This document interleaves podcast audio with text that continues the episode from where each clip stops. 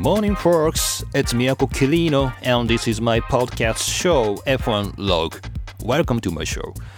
I know this is basically Japanese podcast and most of listeners are Japanese, but today I would like to speak English in very fast 4 or 5 minutes. So if you don't like my humble English, don't hesitate to skip to around uh, 5 minutes. So let's go. Why I speak English today? So, because I would like to say thank you for David Nelson. Who is David Nelson? Maybe you think so. Dave, David Nelson. Dave is a blogger of motorsport broadcasting. Site name has changed, so former name was F1 Broadcasting Blog. Do you remember that? I refer to his blog for many times in my podcast shows, but he said he decided to stop his blogging very surprised and very sad news to me. And I just want to say thank you for Dave. So his last blog post on the end of October 2020, the side announcement, it's not goodbye, it's see you later. So he explained why he stopped blogging. Uh, there are quite many reasons. So of course COVID-19 was a reason why he stopped blogging. But other reasons are quite understandable and uh, I feel very strong sympathy of with him. Uh, especially the big reason why he's the blogging is uh, time managing. So it's amateur blogging and my podcast is also amateur work. So it's very voluntary. So I have business. Also Dave has business and his private life. Of course, I also have private life. And um, in our spare time, we publish blog or podcast. So it's very amateur, it's not professional, so it doesn't about any money. It's just for fun. But it's quite difficult thing to me and to Dave is the managing our time. And he also complained about especially crazy F1 schedule. Next year, so 2021, we have 23 races in a year it's crazy. So we have only 52 weeks in a year and 23 races. So 23 weekends about it. We spent much time for Formula One and for a blogger or podcaster. So that's huge. We we need to uh, manage time to watch the races, of course, and uh, we publish blog or podcast. To me, it's okay. I never released podcast after every races. It's quite relaxed and easy uh, podcast to me. But Dave, so his blog is it's quite comprehensive and he covered other categories about uh, motor racing, not only about the Formula One. So, but he collect information from all over the world and edit very very good style. So it's quite I it's quite difficult to image how much time he need, and uh, I understand why he wanted to stop his blogging. Dave, you say you don't want to say goodbye. Instead of that, you said see you later. And I also say see you later, Dave. And please don't forget, uh, there are quite many readers of your blog in Japan, and uh, many Japanese listeners of this podcast show says also very very thank you very much for you. See you later.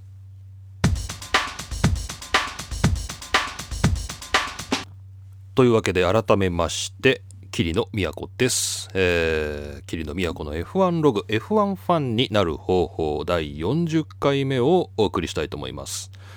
今日はですね11月の23日2020年11月23日勤労感謝の日ということでえー、まあ、職場からは出てこいと言われたんですけれども、えー、拒否してですね、え、今このポッドキャストを撮っているという感じです。さて、えっ、ー、と、お便りいただいてましてね、ちょっと今日こちら紹介します。えー、モトコムさんですね。ありがとうございます。短歌です。いつまでもあると思うな日本グランプリ。いつまでもあると思うな日本グランプリってこれ短歌じゃなくない？まあいいや、えー、知人に来年はホンダが最後だから F1 見に行くのと聞かれた時についついホンダとか関係ないしと言いかけました。その後頭に浮かんできた短歌ですということで元コムさんありがとうございました。いつまでもあると思うな日本グランプリということなんですけれども、ちょっとね、さっきのあのデイブに対するメッセージでも言ったんですけど、来年のカレンダーがね、あのまあ、一応あの、プロビジョナルカレンダーなんで、まあ、仮のね、あのカレンダーが、えー、発表されまして、えーまあ、F1 のドットコムにもあるんですけれども、23レースあるんですね。来年ね、2021年。23レースあるよというね、ちょっと最初この話をしたいなと思うんですが、まあちょっと23レースは多すぎるっていうね、えー、ところあるんですけど、まあ、それでもですね、脱落しているところがあるということで、これはトップニュースなんですね。F1 ベトナムグランプリが2021年のカレンダーから脱落っていうので、えー、2020年に F1 を開催してたんだけど、この COVID-19 ですね、この新型コロナウイルスの、まあ、感染拡大を受けて、えーまあ、中止になったベトナムグランプリが、まあ、そのままこう乗らないという2021年も F1 の暫定カレンダーに載ってないというね、えー、ニュースです。でこれベトナムは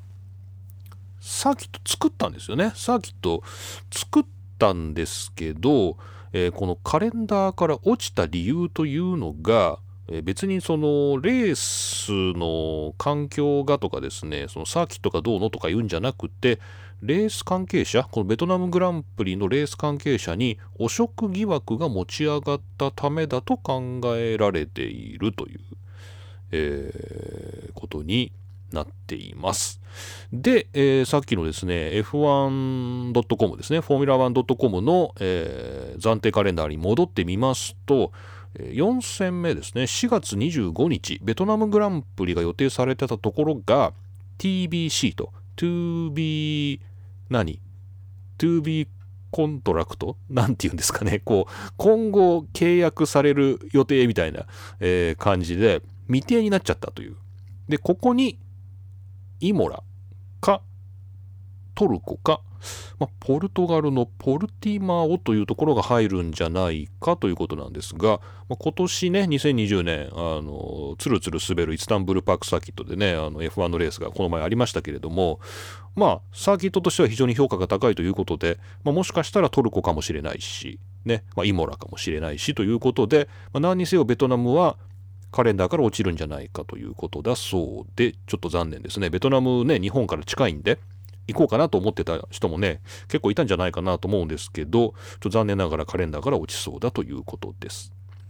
でまあ、それはともかくですね、23レースは多いでしょう。これ喜ぶ人いるのかなと思って。いやもうこれはね、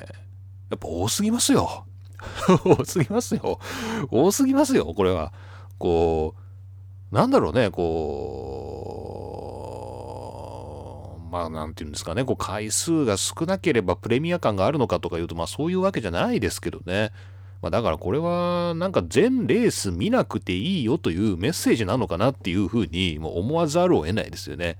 こう全レース欠かさず見てねみたいになったら、じゃあ15回ぐらいにしてくれと、えいう感じなんですけど、まあ、このカレンダー見たところで、3月の、えー、半ばですね、3月21日のオーストラリア・メルボルンから開幕して、12月5日のアブダビまで23戦。かなりのこれダブルヘッダートリプルヘッダーもあるんじゃないの？鈴鹿のところがあ大丈夫？ロシアシンガポールジャパンと。これこれ3連3週じゃないのかな。何にせよ辛いですよね。まあ、いつまでもあると思うな日本グランプリでね、あの、契約も来年で終わるんですかね、鈴鹿の契約も一旦切れるという話でもあるんですけれど、まあちょっと、どうしようかっていう。あの、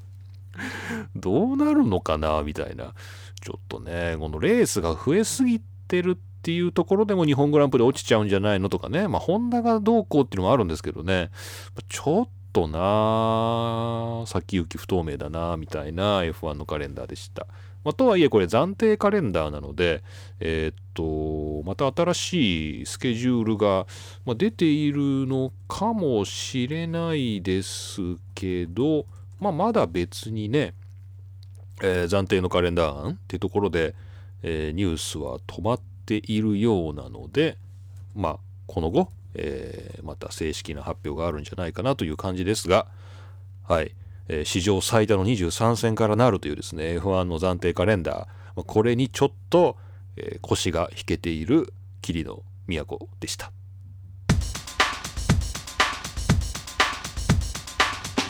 さて、えー、F1 速報の、えー、グランプリの噂話というねコーナーがあってこれはなんか紙面にもあんのかな？なんか昔から僕このコーナー好きでねあのジャーナリストが好き放題言ってるやつ結構面白いなと思って読んでたんですけど、まあ、ウェブにもありまして、えー、この2020年11月11日のグランプリの噂話をちょっと紹介したいんですよね。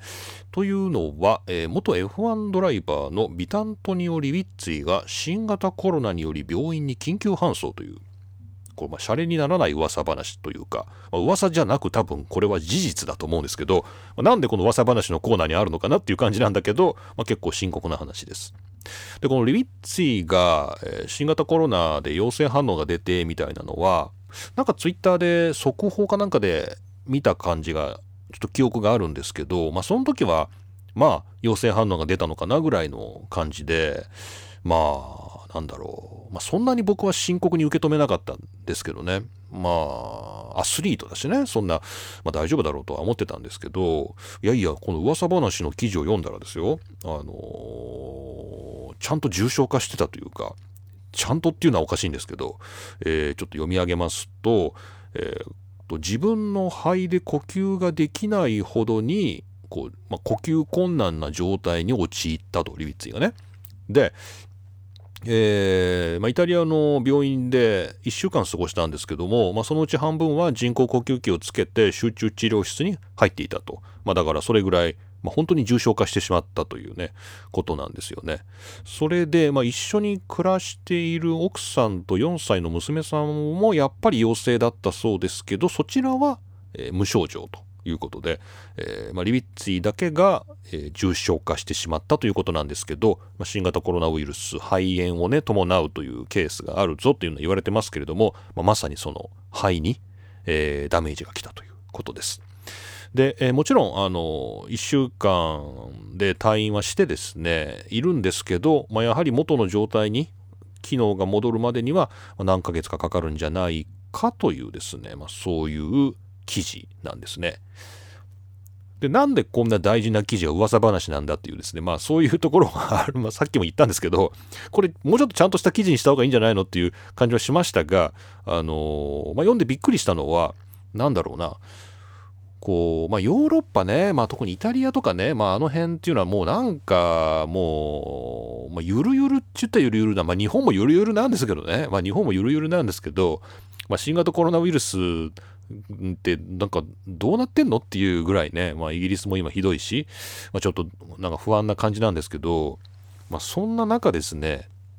あのまあ、体力があろうとなかろうと、まあ、かかる時はかかるんだなっていうね、あのまあ、そういう、なんていうのかな、まあ、今ね、リビッツィがどんな生活をしててね、こうどんなこうコンディションだったのか分かりませんけれども、まあ、なんかダメな時はダメなんだな、みたいなね、なんかこう、ちょっとこう、変な話こう親戚がこうコロナウイルスに感染したっていうよりもなんかもっとこう身近に感じられました。こうリビッツィが感染して重症化したっていう方が。だからちょっとファンの皆さんもこう F1 ドライバーといえどですね元ですけど、まあ、元 F1 ドライバーというのも、まあ、あまり関係がない、えーまあ、これはよほど用心して過ごさなきゃいけないんだなというね、えー、感じで、えー、過ごすしかないよねっていう、まあ、そんなグランプリの噂話ちょっとご紹介しました。まあ、こんな中でカレンダー23戦ってまた言いますけど、カレンダー組んでる場合じゃないと思うんだけど、でもまあ、なんだろうな、もうヨーロッパだけでこじんまりとやったらいいのになと思うんだけど、まあなかなかそうもいかないんだよね。まあ暫定カレンダーですからね。はい、まあ本当に4月、3月からどうなるのかなわかんない。ああ。さっきあの、元コムさんがね、いつまでもあると思うな日本グランプリっていうところでね、あの、ホンダの話をね、ちょっと出してくれてたんですけど、まあ、ホンダがですね、あの、どうなるのかなっていうのが、まあ、まあ、なんですか、F1 ファン目線というかね、こう、車ファンの目線でも結構ちょっと心配なところがあってですね、まあ、あの、まあ、なんだろう、ちょっといろんなブログを見ててもですね、まあ、ホンダの話が出てきたりするとちょっとドキッとするみたいなそんな感じなんですよね。で僕が最近すごく熱心に読ませてもらっている日本語のブログでですね EV スマートっていうですねそういう、まあ、電気自動車のねあの関連のニュースを上げてくれているまあ、メディアがあるんですけどこの EV スマートブログさんでこのホンダのですねこの前出したえー、っと市販車の電気自動車？ホンダ E っていう、まあ、これちょっと記事になっててこれ2020年11月11日なんですけどあんまりいい記事じゃないですね。こういやいい記事なこの中中身はいい記事なんですけど、そのホンダ E っていう、このホンダの出した電気自動車に対してはあんまりいいニュースがないというね、まあそういう記事です。えー、ホンダ E のセールスが残念な結果に終わり、ホンダはテスラの排出枠連合に参加ということで、えー、まあ、ホンダ E というね、まあ、僕ちょっと可愛いなっていう感じで、まあ欲しいなっていうかね、まあ小型自動車うちにね、あるんですけど、まあこれ乗り換えるっていう時にホンダ E とかいいなってちょっと思ったんですけど、まあでも高いんですよね。で、あのすごい高い。で、これヨーロッパであの特に大事な機種らしくてですね、まあ、ホンダ E っていうのは、まあ、日本ではなんかすごい限定した台数しか売らないんですけど、まあ、やっぱむしろヨーロッパでたくさん売りたいという、ことがどうもあるようなんですが売れないというね、えー、ヨーロッパで全然売れないと。で、まあ、ルノーの電気自動車、小型電気自動車すっごい売れてるらしいんですけど、まあ、それと比べた時に、やっぱホンダ E は、やっぱちょっと高いし、まあ、売れないし、まあ、航続距離も短いしっていうところで、まあ、全然売れてないよという話で、で、まあ、予想より売れないので、まあ、えー、そもそもヨーロッパってホンダの市場シェア市場シェアって1%しかないんですね。なので、まあ、全然なんかイメージしてたよりもホンダってヨーロッパで売れてないんだっていう感じなんだけどその中でさらにこの電気自動車も売れないということでまあこのままだとものすごく高い罰金あのこの排出のねガス二酸化炭素の排出量でこのヨーロッパ EU であの罰金がね今後定められていてこれを回避するためには自分のところでこう電気自動車とか出して自分のところの二酸化炭素の排出量を減らすかそれともその余余ってるところその排出枠が余っているところからそのなんだろう排出節約した量を買うみたいな、まあ、なんかそんなようなシステムがあってホンダはまあ、ヨーロッパに罰金を払うよりもテスラに払ってテスラからその枠を買った方が安いということで、まあ、テスラに払うことにしたという。まあ、ことで、うん、なんだろう、まあ、F1 じゃなくてね、こう、電気だとかね、こう EV シフトだっていう、一応そういう理由で、あの、F1 もやめると、もう二度と戻ってこないと、言ったわけですから、ちょっと電気自動車、攻めましょう、もっとね、本田さん、ちょっと頑張りましょうっていうね、あの、ちょっとこの EV スマートのブログ読んで思いました。まあ、皆さんもあのホンダ E っていうねあのちょっと可愛い自動車ちょっと欲しいなと思ってる方もいると思うんですけどやっぱちょっと高いとかねこういろいろこうハードルが高いという、まあ、それは全然ヨーロッパでも同じで、まあ、なかなか思うようには売れていないというまあちょっと、まあ、ホンダに関しては辛いニュースですけれどもますます本当に日本グランプリあるのかなという、まあ、そんな記事をご紹介しました。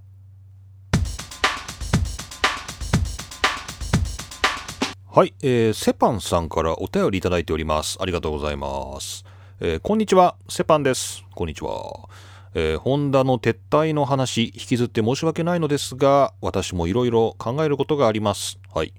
桐野先生が39回で、前回ですね、また触れられていたのを聞いて、メールを書かずにはいられなくなってしまいました。と。なるほど。以前先生がおっしゃっていたように、先生がおっしゃっていたようにって言われるとなんかすごいな。まあ、いえ、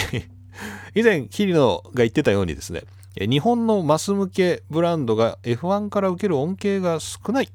というね、自動車ビジネス自体がそもそもコロナの前から厳しいあたりが、まあ、大きな理由だと思いますが、私は日本におけるモータースポーツの地位が低いからじゃないかと言ったら問題があるでしょうか。なるほど。まあ、なんでルノーが F1 まだやってんだろうみたいな議論があると思うんですが、この間ガスリーが勝った時、フランスのマクロン大統領が電話をしたというニュースがありました。まあ、これってフランスではワールドカップでフランスのチームが勝つというぐらいガスリーが勝ったということは大事なことだったんじゃないかなんて一瞬妄想してしまいました。まあ、これって日本でありえると思いますか？菅首相が角田君に電話をするとか、想像できますか？それはできないですけどね。それはできないですけど、まあ、できますか？ってできないね。えーまあ、せっかく日本は自動車産業もあって F1 ファンもいて過去も未来も優秀なドライバーがいっぱいいるので、まあ、経団連あたりがこれこそものづくりの頂点だとか言って煽ってくれないかなと思ってるんですがまあこんなこと言いながら思うんですがグローバル化したように見えてやっぱ F1 はヨーロッパのスポーツなんだよねと思います。うん、なんで F1 はアジアで根付かないのか。ベトナムもねなくなったしね。日本にはファンがいますがお金もあって自動車産業もあってグランプリもあって高級車大好きな中国とかそれこそペトロナスのマレーシアとかでもあんまり流行ってる印象ないですよね。F1 側もプレミアリーグとか NBA とかと違ってあんまりアジアとか中東のファン拡大を追っかけているイメージないなぁと私の個人的な印象です、えー、だらだら長くすいません。ポッドキャストで読んでいただかなくても結構なので桐野先生のご意見が聞きたいです。またポッドキャスト楽しみにしてます。っていう、えー、セパンさんのお便りありがとうございました。いやまあこれは本当にだから難しい話ですよね。なんて言うんですかね。まあだからこの日本におけるモータースポーツの地位が低いんじゃないかみたいな議論こそなんかこうずっとこう日本の F1 ファンが言ってるようなね、まあ、日本の F1 ファンがというか、まあ、F1 のジャーナリストがっていうのかな、まあ、なんか言ってるような、まあ、いわゆる居酒屋トークというかね。こうまあなんか日本のモータースポーツの地位がどうやったらこう上がるのかみたいな、まあ、話ってね、まあ、たまにあるんですよね。これどうなんでしょうねしかし。まあ、しかし、まあ、なんか思うのはね、まあ、例えばですよ、まあ、黒人の人種差別みたいなものがまああるとしましょう。まああるとね、あるわけ。アメリカではあるとしましょう。で、で、で例えばこう黒人の地位を向上させなければいけないとね例えばね、えー、でそういう時にですねまあ、黒人の側でやれることっていうのはもちろんあるわけですけど、まあ、その時にはこう自分たちから声を上げる、まあ、例えば今だったらブラック・ライブズ・マターみたいな感じで、まあ、声を上げるっていうのをやるんですけど結局のところ結局のところですねその黒人の地位を上げるとかですね黒人に対する差別をやめるとかですねそれは黒人の側の問題ではなくてその黒人を受け入れている側の社会の問題なんですよね。こう分かります？こう地あるこう団体の地位の向上をっていう時にその団体がうちの地位を上げてくれとかですねうちの地位は低いとかですね言うのはま自由なんですけど結局のところその団体の地位が上がるか下がるかっていうのはその団体を受け入れている社会の側の責任だっていうだから周りがよしちょっと見直してやろうとかですね。そこはあのあ知らなかったと。じゃあもうちょっとこういうふうにしてあげようとかですね。なんかこう周りの問題であってですね。その当事者たちはなんかどうしようもないところがあるっていうか、なんかそういうところあるなっていうふうに思うんですよ。で、まあ、転じてモータースポーツの地位が日本では低い問題っていうのはですね、まあ、ずっと、あの、まあ、確かにですね、こういわゆる言われてるんですけど、もういい加減こっちからやれることはないなっていうか。なんかもういいやみたいなね、なんかこう、諦めの境地というか、もうあとはこれはもう社会の側の問題だろうっていう。もうこっちは楽しくやるしかないっていう。まあ、それを見てね、あ、楽しそうなスポーツがあるんだなとかね、あ、こう、車を運転するっていうのは、こう実はすごいスポーツでもあったり、まあもちろん楽しみでもあったり、こうただの移動手段じゃないんですね、みたいな、ま、なんかそういうところとか、まあ、なん結局こう、まあ、僕らが楽しそうにしているところが、一番大事で、まあ、それを見てこうなんとなくこう周りにじわじわこう広がっていくというか、まあ、なんかそういうところが大事だなと。もうなんかやれることは何だろう。もうこういうポッドキャストも楽しくやっとくぐらいでもうこっからじゃあなんか社会運動するかっていうとまあそういうんじゃないなと。もうそれはもうあとはもう周りの責任だなと。社会の責任だなみたいな風にねちょっと思ってます。諦めてると言ってもいいですけど まあ、なので、まあ、私にはですね、あまり期待せずですね、あの、まあ、皆さん、まあ、自分たちでですね、いろいろやっていただきたいと思うんですけど、まあ、地位の向上、まあ、今、ちょっと僕はね、モータースポーツの地位が低いか高いかってちょっと判断できないですけども、あの、まあ、今後、うん、まあ、上がることはないんじゃないですかね。上がることはないんじゃないかっていう感じがするけどね。うん、でもまあ定着するということは可能だからね。定着するっていうなんか、その路線なんじゃないのかなっていうね、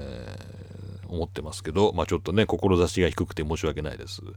で、もう一個あの、F1 側がこうアジアを重視してないんじゃないかという、これはあると思いますね。これはあると思います。で、これに関しては、まあ要するに、F1 側が商売になるかならないかっていうところで判断してると思うので、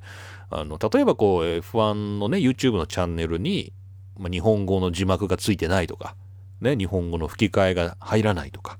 まあ、そういうのはやっぱこう日本人っていうねあのところにこう日本語の字幕を準備するぐらいお金をかけてもペイできないとお金がねあの F1 側に入らないと、まあ、そういうところがね多分あるんだろうなと、まあ、要はビジネスということですよねなので、まあ、この点に関してはうーん、まあ、こっちがお金を払う気を見せなきゃいけないっていうことですよね。F1 側に。まあ、それって結構、まあ、なんだろう、難しいよね。F1 の、だから、あの、ネットで中継見れるやつ？あれ、まあ、例えば、まあだから、あれ別に日本語のね、あの、まあ、ダゾーンがやってるみたいな日本のコメンタリーつけて、日本のえー、IP アドレスからアクセスしたらちゃんと日本語の中継が全部見れますよみたいな風にすることは技術的には可能なんだろうけどただそれがペイできるほどのビジネスにならないからまあやらないというだけの話ですよね。だからまあこれはまあ致しかゆしというかまあなんかもうどうしようもないというかフジテレビとかダゾーンがやってるだけすごいっていうなんかそんな感じで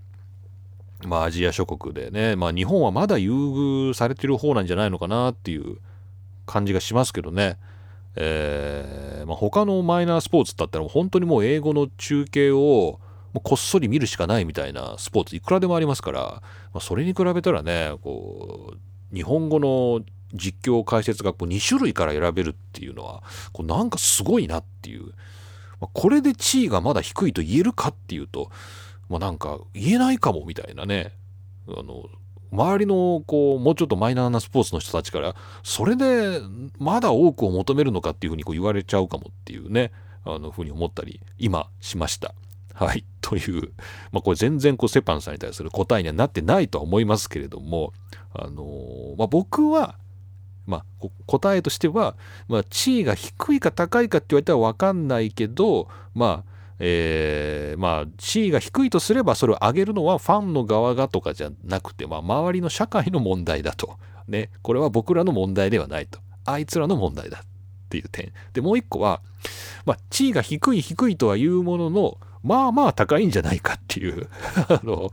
言うほど低くなくないっていうのをちょっとこう今ね、中継の話を考えてちょっと思いました。はい。まあ、皆さんいろいろ思うところあると思いますけれどもあのまたあの異論反論共感などですねお便りいただければと思います。皆さんどうぞよろしく。セパンさんもどうもありがとうございました。ちょっと一旦休憩しますか。えー、次のお便りはですねリカルドさんからいただきました。普通のお便りです。ありがとうございます。こんにちはリカルドです。こんにちは。僕は日本語を勉強している F1 が好きなメキシコ人です。メキシコ人、メヒコ。えー、毎回 F1 ファンになる方法、ポッドキャストを聞いていって、えー、最高だと思っています。ポッドキャストでご返事お待ちしています。よろしくお願いします。というリカルドさん、ありがとうございました。メキシコ、リカルドさんメキシコ人か。メキシコって何語？スペイン語？スペイン語、No hablo español みたいなですね。こう、私スペイン語喋れませんぐらいのフレーズはすぐ出てくるんですけど、えー、まあ、すごいね。はい。えー、 Qué padre っていうんですかね。こうなんかね、すごいねみたいな、やばいねみたいなね。 Qué chido みたいな感じですが、えー、なんかすごいね、メキシコから聞いてくれてありがとうございます。あの、まあ、確かにこれ原理上は、あの、世界中で聞けますからね、アップルのポッドキャストでもね、あの、スポティファイのポッドキャストでも、えー、聞けますからね、あの、もちろん原理上はね、世界のどこにリスナーがいてもおかしくないということで、ありがとうございます。これまたメキシコのこう、F1 の事情とか教えてくださいよ。ねリカルドさんあれですよ。別にメキシコ人だからあのペレスだとかそういう話じゃないと思いますから。でもペレスにかかってるっていう話もあるかもしれないし。またあのリカルドさんのメキシコの F1 ねどうか。ちょっとまたお便りいただけませんかね。こう日本の、まあ、さっきねあのセパンさんっていう人がね書いてくれたように、まあ、日本の日本の F1 ファンね。日本人の F1 ファンは日本の F1 にあんまり満足してない。もうちょっと盛り上がるんじゃないかっていうふうに思ってるけどちょメキシコではどうなのかなみたいなね。あのもしよかったらすいません。お便りまたいただけると嬉しいです。ありがとうございました。パドッククラブパスをお送りしておきますので日本語の勉強に使ってください。ありがとうございます。や今日すごいな。今日すごいグローバルだね。最初僕英語喋ったし。ねなんかグローバルになってきたね。それで、えー、こちらもまたお便りです、えー、F1 プラスさんありがとうございます。ズバリハミルトンの強さはビーガンにありこれしか見当たりません。他のドライバーも全員ビーガンの真似事をして試してほしい。ドライバー争いもコンストラクター争いも圧倒的では正直見ていて面白くないです。ホンダも撤退しますし。うん。肉や魚やお酒を断ってハミルトンに立ち向かえる気骨のあるドライバーが現れることを切に希望しますという F1 プラスさんありがとうございました B がね、まあ、要するに菜食主義ですよね。こう、肉を食べない、魚を食べない。で、まあ、お酒も飲まないのかな？ね。で、お酒は飲まないのかな、ハミルトン？どうしてんだろうね。この前ちょっと記事忘れちゃいましたけどね。でもなんか、シャンパンファイトはしてるような気がするから、お酒は飲むのかな？まあ、とにかく肉魚ってこうなんかこう動物性のものをね口にしないというのは以前こちらの番組でも紹介しましたけど、まあ、これが強さの秘訣ではないのかっていう この F1 プラスさんのね、まあ、ネタというかまあ話なんですけど、まあ、だったらまあみんなやねなんだろう選手権としてはこう肉や魚も食べないものが強いっていうことになったらこれはさそのなんだろう安いよね投資としては。こう F1 のさ車を例えばこう1秒早くするために一体何億円必要だとかさまあそんなような仮に計算があるとしてね。こうドライバーが肉や魚を食べなければ例えば1秒早くなるとかね。こうなったらこれもどどのチームも多分契約条項に入れるよね。こうビーガンでなければいけないみたいな。こう肉や魚を食べたらその瞬間契約を解雇するみたいな。ねこれありえるありえるよねこれ。これありえるんじゃない？これ将来の F1 ドライバー全員ベジタリアン説あるんじゃないかな？これ今後のハミルトン次第かもしれませんけれど、はい、これ結構冗談じゃないっていうかね、まあ、シャレにならない感じですよね。でもまあ僕はあのビーガンいいと思いますよ。やっぱりこう環境負荷、ね、さっき二酸化炭素の排出をね、こう車でっていう話ありましたけど、やっぱこう菜食主義は二酸化炭素の排出量が少ないというね、まあそういうまあ、データもありますし、まあ、ちょっと本当かどうかはね、しっかり検証しなきゃいけませんけど、まあ、なんか、うん、まあ、いいんじゃないかなっていう感じはしますけどね。ちょっと僕はすごい前向きに考えてますけどね。はい。ぜひ、皆さんも、ビーガンに、という感じでしょうか。はい。えー、F1 プラスさんどうもありがとうございました。えー、そしてこれ最後、今日お便り。今日多いな、お便り。今日お便り多いな。メキシコからも来るし。でもよく考えたら1週間、ポッドキャストって1週間じゃないや。ごめん。嘘ついた今。すごい嘘ついた今、素直に。1, 1ヶ月、ポッドキャスト出してないから、まあ、これぐらいでもお便り来るようになって嬉しいな。えー、こちら、くりちゃん。ありがとうございます。えー、3回目送らせていただきます。ありがとうございます。えー、今回も桐野さんに質問です。僕は自動車整備士専門1年生なのですが、僕はピットストップの映像を見るとすごく気合が入ります。おお、いいね。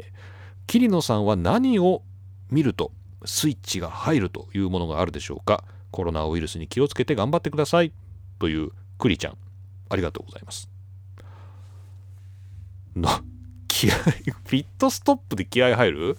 まあそうか。まあ自動車整備だしね。やっぱこう人事じゃないっていう感じなのかな。こう気合が入るぞっていう感じなんですかね。まあ一応こう F1 っていうところで限定してですけど気合が入るところ。だろうな。あんま入んないですよね気合なんか昔はどこで入ったんだろうな、まあ、やっぱなんか最近ねなんか昔はねほんとスタートの瞬間とかねこうスタートの後の1コーナーとかねかなり気合が入ったんですよ。もう絶対に見るぞみたいな。ねあの心拍数が上がるぐらいの感じで。もうスタートとかすっごい気合が入ったんですけど最近入んないですね。なんか最近ヒューって始まってますねなんかね。1コーナー2コーナーもなんかこうトラブルもあるっちゃあるんだけどまあ案外こうヒューってこう見ちゃってこれ案外来ないよね。なんだろう。まあちょっとあれだね。これ良くないねこれ。ちょっとクリちゃんさんをちょっと見習って僕もちょっと気合の入る瞬間っていうのをちょっと探しておきたい。ちょっと探しておきたいと思います。これはあれだね。これまずいね。気合が入ってない可能性あるこれ。今ね F1 見ても気合が入ってない可能性あるよこれ。今ちょっと思いつかないだけかもしれないけど。皆さんちょっと気合が入る瞬間とかあります？これパッと画面に君が映ったらパッと気合入ったりするわけ。そういう問題でもないよね。じゃあジョージ・ラッセル走ってるとこパッと映っても気合が入るかっていうとまあうんまあ入るかな。入らないな。はい。まあ、皆さんじゃあちょっとあの気合が入る瞬間とかねこう何をしたらとか何を見たらとかこうあったらちょっと教えてほしいな。ちょっと僕考えておきます。ちょっとまたこの考えておくっていうことを忘れる可能性があるんで、まあ、誰かからちょっとまたお便り来ないと僕忘れると思いますけどちょっと気合の入る瞬間ね。ちょっと考えておきます。はい。というわけでクリちゃんさん3回目のお便りどうもありがとうございました。というわけで、えー、この番組ではですね、ゆるゆるとやっておりますけれども、お便りを募集しております。お便りは専用ホームページから専用フォームでお送りいただいたり、まあ、皆さんメールやツイッターや、まあ、いろいろと都合のいい方法で最近は送っていただくことが多いんですけれども、まあ、ぜひですね、まあ、遠慮なくお送りください。で、一応このメールフォームでお送りいただいた方には、えー、お約束のお礼としてですね、えー、当番組のパドッククラブパスを、えー、申請しておりますので、まあ、そちらで限定の動画コンテンツを楽しんでいただけるということになっております。というわけで、えー、F1 ファンになる方法お便りのコーナーでした。はい。というわけで今回も何一つ盛り上がることなくチェッカーを迎えました当番組です。えー、F1 ファンになる方法、霧の都がお送りしました。さて、えー、次回の F1 の、えー、レースなんですけれども、どこですかね？アブダビかな？ちょっと今ね、スケジュールを開いて見てみようと思いますけど、これ全然違うんじゃない？これ。大丈夫？どこ？あれ？どこ？ちょっと、フォーミュラー 1.com? ちょっとスマホで今見てるけど、えー、っと、ちょっと見にくいよ。トルコ終わって、えー、バーレーンね。アブダビじゃないよ。アブダビじゃない、アブダビじゃない、バーレーン。中東だった。えー、27、29。だから11月29、今週末がバーレーン。バーフレーングランプリですね。で、もう一回バーレーンでやって、コースレイアウトがすごいなんか直線主体みたいな、超ハイスピードみたいなバーレーンになってるよ、これ。こうファミコンの F1 レースで例えると最初のレースみたいな。ぐるぐる回るだけみたいな。ま、それは言い過ぎですけど、えっ、ー、と、バーレーン2回レイアウトを変えて2週連続でやるんですね。その後アブダビがあって終わりということになっております。はい、えー、ちょっとどうなるか分かりませんけれども、そんな感じで、えー、進んでいくということです。まあこの後あれじゃない？もうチャンピオンがとかさコンストラクターズがちょっと関係ないしさまああれだよねもうウィリアムズが1点取れるかじゃない？もうあとは来年の分配金っていうかこう賞金に関わることとしてこうあれだエントリーのあの保証金かあれに関わることとしてウィリアムズが1ポイント取れるかどうかっていうのがこれかなり大きな問題になってくると思うんで皆さんあの2人のドライバーウィリアムズが1点取れるようにぜひ日本の力を合わせて祈ってください。ね、ウィリアムズが1点取れますようにっていう、ぜひよろしくお願いします。というわけで、はい、今回も桐野都がお送りしました。次回はもうちょっと早くできるといいなと思いますけれども、1ヶ月も空いててびっくりしました。すいません。皆さんのお便りがプレッシャーになりますので、よかったら送ってください。というわけで、皆さんどうもありがとうございました。また次回お会いしましょう。桐野都がお送りしました。